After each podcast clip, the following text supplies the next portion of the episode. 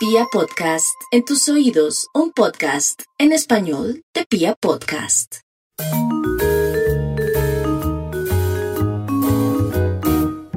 Hola a todos, bienvenidos. Este es Rescate Financiero, el podcast. Yo soy Catalina Gudelo, abogada especialista en resolución de problemas de endeudamiento.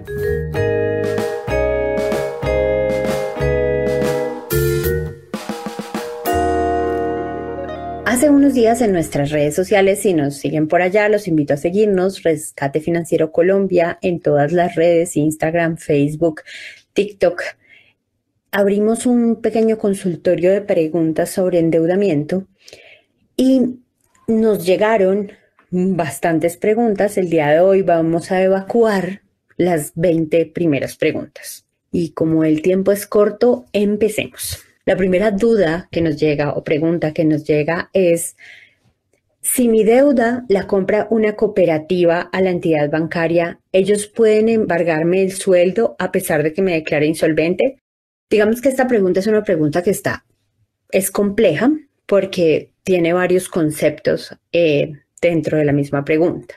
Lo primero que quisiera hablar es sobre el tema de las compras de deudas entre entidades. Existen entidades como los bancos o las cooperativas, que son entidades que directamente le prestan a las personas y esas entidades serían como unos acreedores primarios.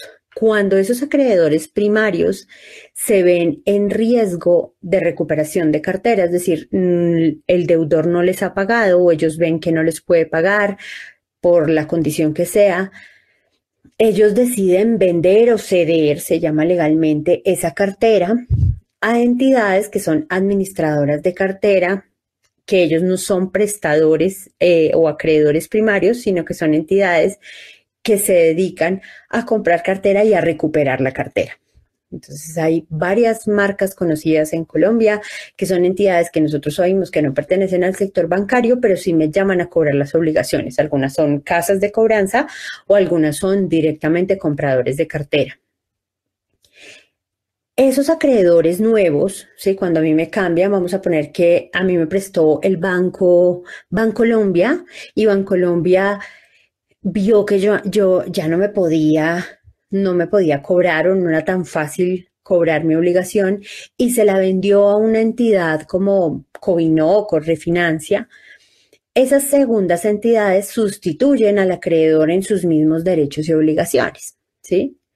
Por lo tanto, si yo estoy en el mundo normal, no en el mundo de la insolvencia, si estoy en el mundo normal, esos acreedores también me pueden embargar el sueldo, también me pueden demandar, pueden eh, perseguir a mis codeudores, todo normal.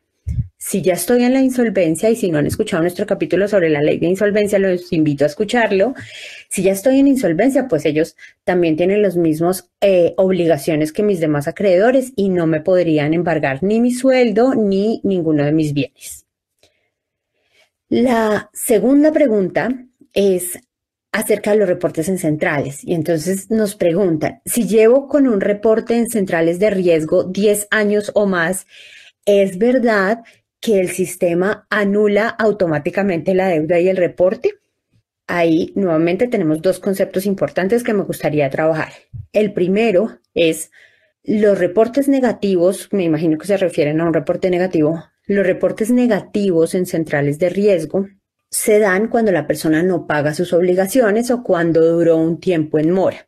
A lo que se refiere la persona con esta pregunta son a esas obligaciones que yo nunca pagué, yo nunca pagué, tuve una deuda y nunca la pagué y transcurrieron 10 años. Tendemos a pensar que automáticamente esa deuda prescribe, muere, como le querramos decir, pero la verdad es que no. A los 10 años se produce un, un fenómeno que se llama prescripción, pero esa prescripción debe ser alegada es decir, puesta en conocimiento por mí ante las centrales de riesgo, que es lo que en la pregunta se refieren como el sistema. En Colombia funcionan eh, dos centrales de riesgo que serían eh, Data Crédito y sería la CIFIN. Entonces, no es automático, sino es una petición que yo debo elevar.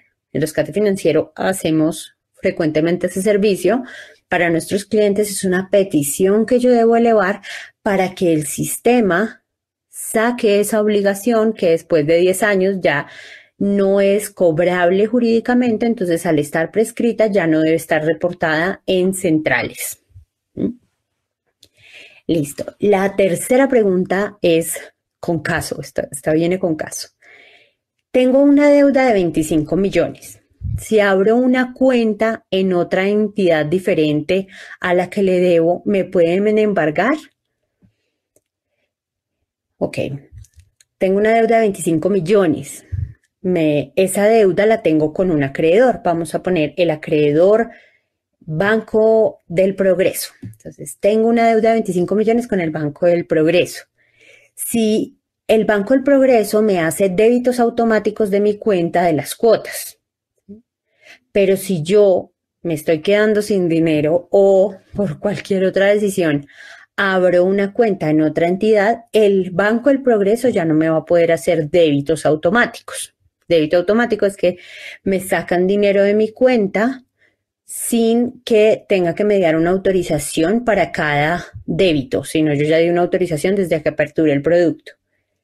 Pero en el tema de los embargos, sí, efectivamente te pueden embargar así no tengas cuenta con ese mismo banco, así tengas cuenta en cualquier otra entidad. Cuando me demandan ejecutivamente, pueden ordenar el, pueden no, ordenan el embargo de todas mis cuentas en cualquier entidad bancaria reconocida o en cualquier entidad financiera reconocida en Colombia. Entonces sí, sí es posible que si así cambies de cuenta, así ya no tengas eh, depósitos en la misma cuenta donde tienes la deuda, te embarguen. Esto, la única manera por la que podría parar ese embargo es con una ley de insolvencia. De resto, te embargarían. La segunda parte de esta pregunta es a partir de qué tiempo, sería como la pregunta número 5, a partir de qué tiempo en mora me pueden embargar. En alguno de los capítulos ya habíamos hablado sobre esto y es, a mí me pueden embargar poder, ¿sí? Poder desde el día 1 que entro en mora. Mi acreedor tiene la potestad o posibilidad de eh, demandarme. Sin embargo, por economía procesal, por muchas razones, las entidades financieras, por lo menos en Colombia, esperan un tiempo prudente para demandar y ese tiempo prudente es más o menos entre 90 y 120 días de mora, es decir, entre 3 y 4 meses ya para considerar que esa obligación, su, eh, su posibilidad de cobrarse es baja o está en riesgo y deciden demandar judicialmente. La pregunta número 6 es, si ya hice un acuerdo de pago con una de las entidades a las que les debo y el asesor me dice que en centrales de riesgo el Estado me va a aparecer como cartera reestructurada, ¿eso en qué me afecta? ¿Cuándo dejaría de aparecer? Y además, ¿afecta mi calificación? ok, esta pregunta tiene varias partes. La primera, hice un acuerdo de pago directo con la entidad. Esos acuerdos de pago se llaman en nuestro argot eh, reestructuraciones o refinanciaciones. ¿sí? Al ser una, tienen dos, tienen una forma de operar similar, pero tienen dos consecuencias en calificación diferentes. Una refinanciación es cuando yo simplemente por algún tema solicito mayor plazo para pagar. Entonces solicito que las cuotas, si yo tenía un crédito a 60 meses, el crédito se refinancie, es decir, se vaya a 72. Entonces, eso es una refinanciación. La reestructuración es que mi crédito en el estado en el que se encuentre, en mora, con intereses generados, con gastos de cobranza, con seguros pagados, se reestructure y se vuelva a barajar eh, la obligación. Entonces, al reestructurar voy a obtener cuotas diferentes, plazos diferentes, tasas de interés diferente. Ahí hay que estar súper em, súper encima de esa, de esa información. Pueden ser tasas, generalmente son tasas superiores. Y esta reestructuración en términos generales sí afecta negativamente la calificación. ¿sí? si aparece, hay una calificación especial que pueden ver los acreedores que se llama cliente reestructurado o obligación reestructurada. ¿Cuándo deja de aparecer? Deja de aparecer dependiendo del tiempo en el que estuve en mora, entre dos años y cuatro años después de que reestructuré. Eso, por eso es importante cuando yo voy a analizar una reestructuración que yo haga muy bien las cuentas de si me sale bien o me sale mal. Muchas veces la reestructuración nos calma o nos tranquiliza en un momento inicial, pero después nos va a traer problemas más adelante. Em, la séptima pregunta es, ¿qué tan cierto es que para progresar en la vida y tener cosas propias, uno debe endeudarse para conseguirlas? Eso puede ser tan cierto o tan falso dependiendo de la forma en la que yo me endeude. Si yo me estoy endeudando, y de esto hemos hablado varias veces, si yo me estoy endeudando por algo que implica un salto en mi proyecto de vida, pues es una deuda que si no la adquiero, pues no voy a poder tener ese salto. Un ejemplo, el estudio.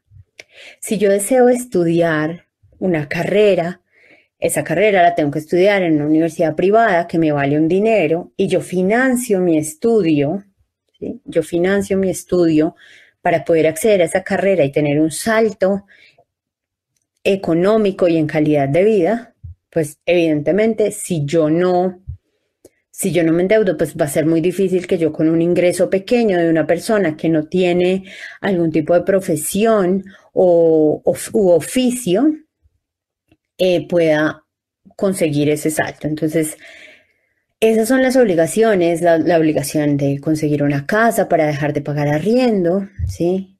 invertir en un negocio después de hacer la debida diligencia, de mirar si mi negocio tiene posibilidades o no tiene posibilidades de éxito.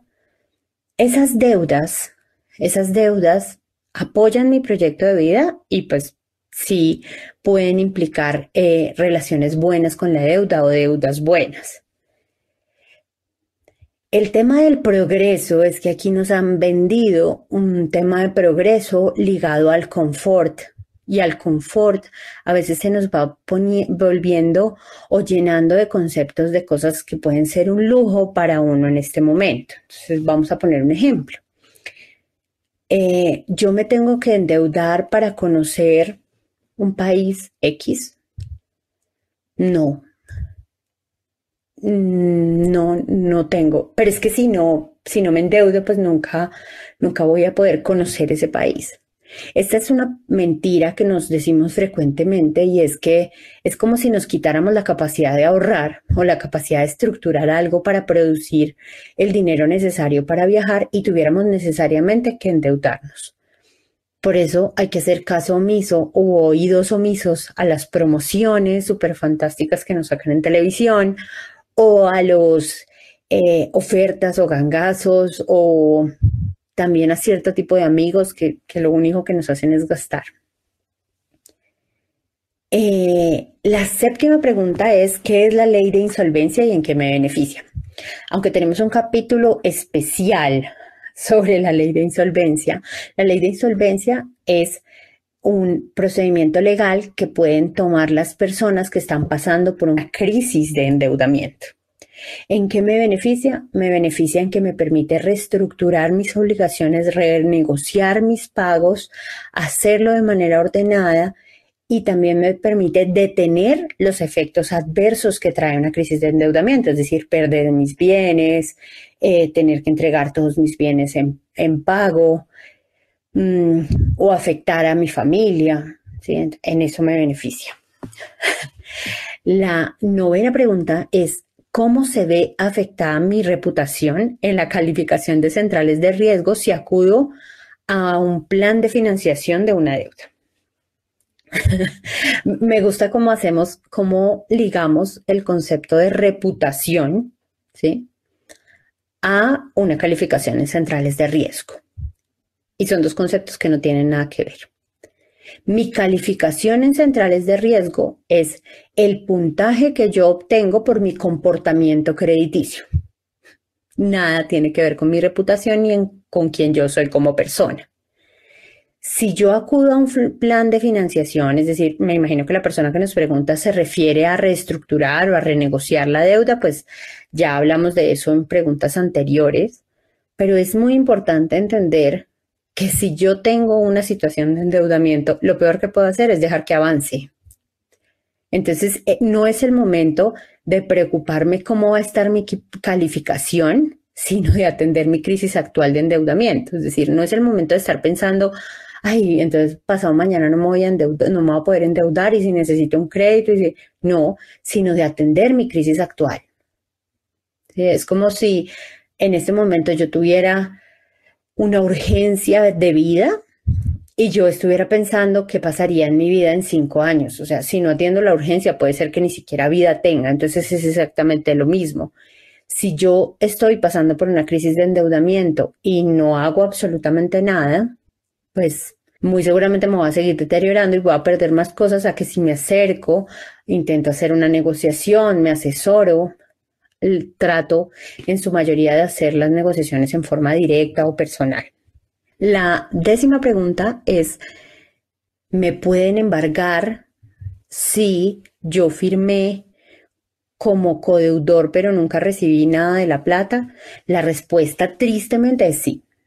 A pesar de que yo no haya recibido la plata, que yo no sepa en qué se gastó, que lo que yo hice un favor, efectivamente me pueden embargar efectivamente me pueden embargar.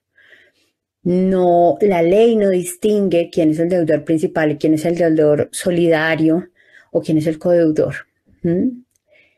Entonces es muy importante que antes de firmar un crédito como deudor solidario o codeudor, me asesore muy bien, indague muy bien, revise muy bien a quién le estoy haciendo ese favor y no me deje guiar por apariencia sobre todo. La onceava pregunta es, ¿cómo puedo salir de una responsabilidad de ser fiador? Ok. Nos escribieron varios eh, deudores solidarios para no endeudarme si la otra persona se retrasa en los pagos. No, mm, bueno, fiador es una figura que ya en Colombia no existe en términos crediticios normales, porque el fiador si tenía un beneficio de excluirse de la obligación cuando no se había, no, no había tenido ningún provecho por el dinero. Pero hoy en día en la mayoría de créditos no es un fiador, es un codeudor o un deudor solidario. Salirse de esa responsabilidad no se puede, ni siquiera la ley de insolvencia mm, hace que si, un ejemplo, si la persona se acoge pueda eximir de la responsabilidad a sus deudores o codeudores, a sus deudores solidarios, a sus codeudores, eh, no hay posibilidad de quitarse esa responsabilidad de encima, salvo que uno mismo pues se acoja a la ley de insolvencia y ahí sería diferente, pero en, en términos generales no, no hay forma de eximirse de esa responsabilidad. Por lo tanto, no está mal y tendemos a sentirnos muy mal si lo hacemos, pero no está mal que usted verifique, si usted le sirvió de codeudor a la persona, verifique en qué estado están las obligaciones, cómo las está pagando. Usted también es consumidor financiero y puede ir a preguntar a la entidad porque ese crédito es tan suyo como el del, como de la, del, del deudor principal. Entonces, en este caso, hay que estar muy pendientes, prever las obligaciones, solo hacerlo con personas de su entera confianza, en lo posible tener garantías de que esa obligación se va a pagar. Y ojo, el salario no es una garantía, porque ya sabemos que si perdemos el salario, pues perdemos la posibilidad de la libranza o que nos descuenten y le van a caer al, al, al deudor solidario. ¿Cómo puedo hacer, la pregunta número 12, ¿Cómo puedo hacer un acuerdo de pagos cumplible? me, encanta esta pregunta. esta pregunta me gusta porque es em, un acuerdo de pagos cumplible. ¿sí? Es un acuerdo de pago que yo hago después de un análisis. Muchas veces llevado por el miedo, por la falta de asesoramiento o por el mal asesoramiento, me siento a negociar con mi acreedor, voy a las centrales de negociación del cualquier acreedor o centrales de conciliaciones, como se llaman en algunas, me siento y hago un acuerdo de pago que yo ya estoy firmándolo y sé que las posibilidades de cumplirlo son muy bajas. ¿Por qué? Porque no hice un análisis. Entonces, lo primero que yo debo analizar cuando estoy en mora y voy a hacer un acuerdo de pago es cuánto, con cuánto puedo contar para pagar. Por eso, en la ley de insolvencia, se habla de recursos disponibles. Los recursos disponibles de una persona son sus ingresos menos sus gastos de subsistencia, o sea, sus gastos mínimos o básicos, cuánto le queda disponible. Después de hacer ese ejercicio, sí váyase y hable con sus acreedores, pero no es lo que el acreedor me diga, es lo que yo realmente puedo hacer.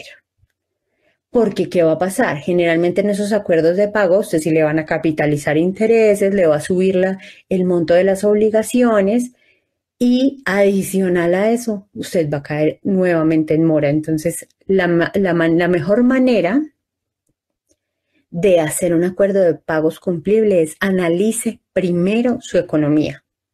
Ingresos menos gastos. ¿En qué se me está yendo la plata? Para esto les recomiendo el podcast sobre el presupuesto. Es, muy sencillo. Requiere atención, pero es sencillo hacerlo. La pregunta número 13 es, eh, no es una pregunta, es, como una afirmación. Catalina, ¿qué tan cierto es que el que nada debe, nada tiene? Lo que sucede e, esto es una pregunta que se da en un entorno netamente de consumo.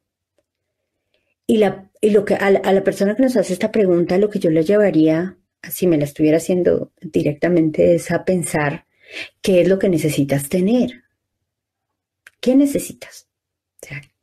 ¿Son cosas realmente que tú necesitas para vivir o son cosas que tú quieres tener?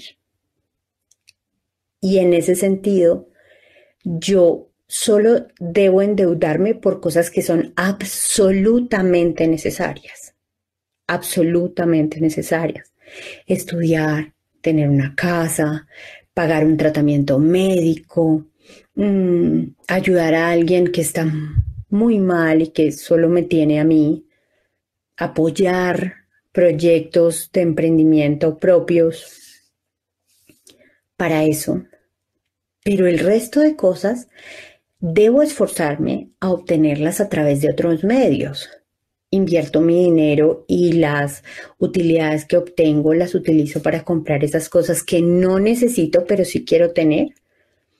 Eh, ahorro y entonces utilizo mi ahorro para comprar esas cosas que no necesito, pero quiero tener. Entonces, lo primero que debo preguntarme es, ¿qué necesito y qué quiero? Lo que necesito puede ser que sea necesario que me endeude.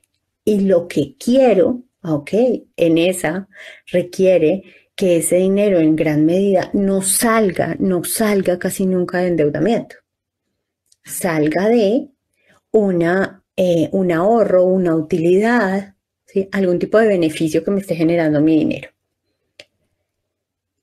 La pregunta número 14, recuerden que son 20, las 20 primeras, seguramente tendremos que hacer otras porque nos llegaron bastantes es qué debo tener en cuenta para no caer en el endeudamiento.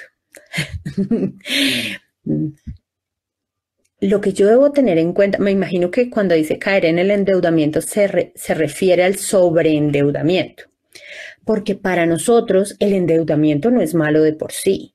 Sea, no necesariamente una persona que se ha endeudado es porque esté eh, mal económicamente o esté haciendo las cosas mal. El sobreendeudamiento es el que uno debe revisar y es cuando me estoy endeudando más allá de mi capacidad, o sea, cuando mi capacidad se está sobreocupando por endeudamiento. ¿Qué debo tener? Pues lo primero que tengo que determinar es cuánta es mi capacidad de endeudamiento. ¿Cuánto, hasta dónde puedo llegar yo? Y nuevamente, lo remito, vayan al, capítulo de presupuesto. Entonces, cuando yo hago el capítulo de presupuesto, me doy cuenta cuánto gasto, en qué gasto Y de lo que gasto, ok, ¿cuánto tendría yo para pagar mis deudas? ¿Cuánto sería lo que me sobraría después de mis gastos? Y ahí determinamos nuestra capacidad de endeudamiento. Cuando yo conozco esta capacidad de endeudamiento, pues yo ya sé cuándo me estoy sobreendeudando, cuando estoy llevándome a mi límite. ¿Sí? Independientemente de lo bueno que sea el crédito, la, la, tasa tan baja, lo que usted lo necesite, sí, no, pues que es el crédito de la universidad de mi hijo, sí, pero no le alcanza. Entonces usted tiene que empezar a generar planes B y C para apoyar el pago de ese crédito. ¿Qué debo tener en, ah, no, perdón, pregunta número 15. ¿Qué posibilidades hay de realizar preacuerdos para cancelar las deudas? Cuando se refiere a preacuerdos, me imagino que es mm, acuerdos directos con los acreedores. En términos generales, los acreedores están abiertos a acuerdos o a realizar acuerdos o renegociaciones de las deudas en la medida en que va aumentando el riesgo crediticio. ¿Esto qué significa? Significa que entre más morosidad haya, más eh, abierto estará mi acreedor de escuchar las propuestas que yo tenga. No significa esto que yo los esté invitando a caer en mora en todos los créditos, ¿no? Porque se les vería afectada la, la calificación de riesgo. Pero sí, sí, entender que hay situaciones que aunque sean pasajeras, son de mediano plazo. Entonces, por ejemplo, mm, si yo perdí mi empleo y no tengo, mi liquidación fue muy pequeña o no me pagaron mi liquidación, pues yo no tengo muchas posibilidades de ir a hacer ningún acuerdo con ningún acreedor porque no tengo cómo proponerles. ¿Qué debo hacer? Pues espero a que mi situación se normalice y voy y hago un acuerdo con mis acreedores antes de que me demanden.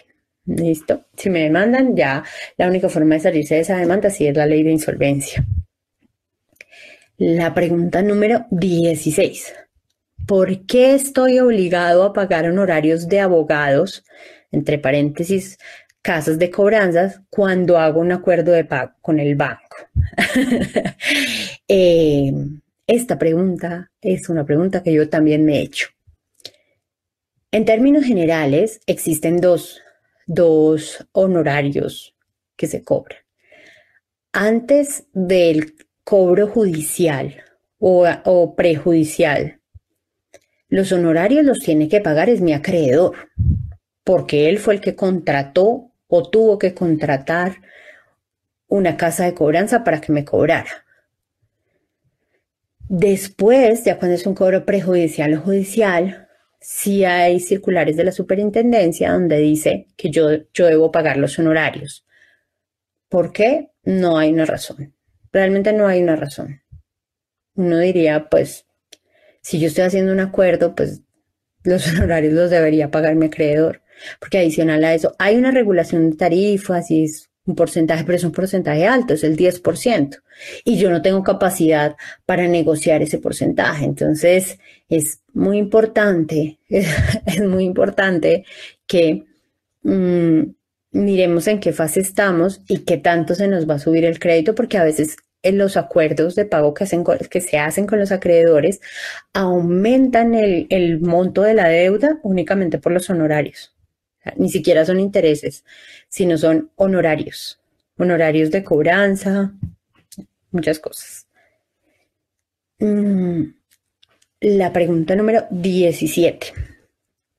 Si llego a un acuerdo con el banco para el pago de contado de mi obligación, también debo pagar los honorarios. este oyente que nos pregunta o este seguidor en redes que nos pregunta tuvo problemas pagando, pagando sus acuerdos con los bancos.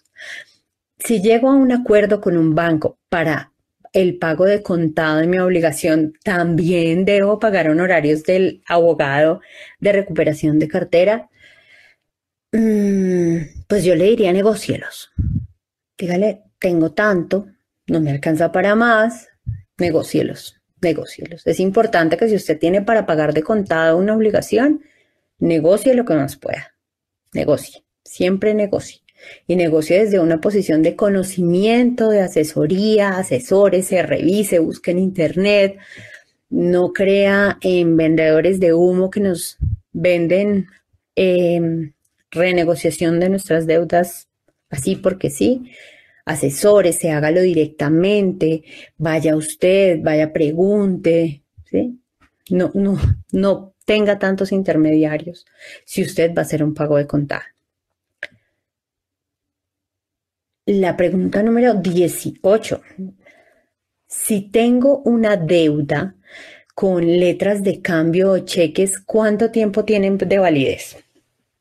Ahí son dos validez, son, son dos términos o tiempos diferentes.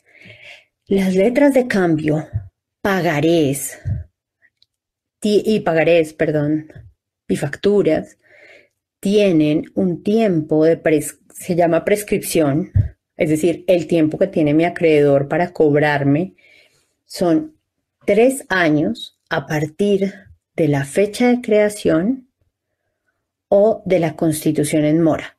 Tres años. Los cheques es diferente. A los seis meses, un cheque, por eso es muy importante, muy, muy, muy importante, no, em, no aceptar los cheques como un respaldo o garantía de una obligación, ya que los cheques son, ya hemos hablado de eso. Es que profesora que siempre los manda a estudiar, pero ya hemos hablado de eso, los cheques no son un respaldo o título ejecutivo para el cobro de obligaciones, sino son una forma de pago. Y esa forma de pago a los seis meses prescribe una cosa que se llama acción cambiaria y se vuelven más difíciles de cobrar. Entonces, letras de cambio, pagarés, facturas tres años y estos cheques seis meses. La pregunta número 19. ¿Puedo llegar a un acuerdo y negociar los intereses de mis obligaciones en mora? Sí. Sí. En rescate financiero nosotros lo hacemos por muchos de nuestros clientes. Sí. ¿De qué depende? De mi capacidad de negociar que también asesorado esté, que tanto conozca a mi acreedor, que tanto tenga yo que perder o que ganar en una negociación y que tanto mi acreedor tenga que perder o que ganar. Por eso es muy importante, muy, muy importante estar lo más informado posible cuando voy a hacer una negociación. Y en lo posible que la negociación yo esté presente, yo la conozca, esté yo directamente, porque ahí puedo hacer mi análisis de qué tanto tengo para ganar y qué tanto tengo para perder. Todas mis obligaciones son negociables en algún momento dado inclusive en mora, inclusive que le están diciendo, ya le vamos, le vamos a rematar la casa en ocho días, usted puede negociar. Obviamente si está tan cerca del remate, por favor acójase a la ley de insolvencia lo más pronto que pueda, porque esa es su única opción, pero si son unas morosidades diferentes, usted muy seguramente también puede llegar a acuerdos. Infórmese, no se asuste, hágalo con tranquilidad, asesórese muy bien y hágalo usted directamente. O sea, vaya usted, apersónese de su obligación. No hay nadie más interesado en que las negociaciones salgan adelante que usted. Entonces, siéntese, esté pendiente, revise. Sobre todo revise que lo que le están prometiendo, le están diciendo, tenga algún sustento legal. Porque es que nos acostumbramos a que, por ejemplo, mis amigos, los cobradores de cartera, los asesores telefónicos que cobran cartera, dicen cualquier cantidad de cosas que no son ciertas, que están por fuera de la ley, que son inclusive sancionadas por ley. Entonces, asesórese, infórmese, es su responsabilidad y así usted va a poder negociar. Y la veinteava pregunta, llegando ya al final de esta sesión de preguntas y respuestas, de este consultorio jurídico de deudas, es ¿cuáles son los estándares y capacidad de endeudamiento que manejan las entidades financieras para personas naturales. Y en este caso le digo, lo primero, hay cosas que suman y hay cosas que restan. ¿Qué suma? Suma tener un ingreso fijo, suma tener activos, entonces tener bienes, suma tener experiencia positiva crediticia sobre todo en créditos de un valor importante, suma, eso suma, y que resta mi capacidad de endeudamiento se ve reducida por mis hijos, o sea, el número de hijos que tenga, también se ve reducida por el, el, monto y ojo, el monto total de las deudas que tenga, ¿sí? Por eso, por ejemplo, cuando nosotros estamos preparando personas para solicitar créditos hipotecarios o créditos, deudas buenas, deudas que se necesitan para su proyecto de vida, le decimos cancele las tarjetas de crédito, porque así usted no las use en su capacidad de endeudamiento si pegan, le disminuyen capacidad de endeudamiento. Esas son cosas que se pueden hacer directamente. De resto, cada entidad tiene una política y esa política se renueva cada cierto tiempo. Entonces, es importante entender que puede ser que haya bancos que me presten y bancos que no. ¿Qué tengo yo que hacer? Indagar o preguntar cuáles son, cuál es el foco de este banco. Entonces hay bancos que le prestan a personas microcréditos, es decir, créditos de bajo valor a unas tasas un poquito más altas. Esos bancos me sirve si yo necesito poquito dinero, mi ingreso también es pequeño, ¿sí? Y tal vez no tengo tanta experiencia crediticia. Hay bancos que se especializan en cartera hipotecaria, es decir, que tienen mucha experiencia prestando para casas. Hay bancos o entidades financieras que se dedican al crédito educativo. Entonces, ¿cuáles son esos bancos? Es muy importante, muy, muy importante que ante todo y siempre estudiemos. Esto es un asunto serio. Es, el endeudamiento es un asunto supremamente serio. Entonces, antes de hacer cualquier cosa, estudiemos, informémonos, indaguemos, asesorémonos, preguntémosle a las personas. ¿sí? Eso lo saben los bancos, los asesores. ¿Qué pasa?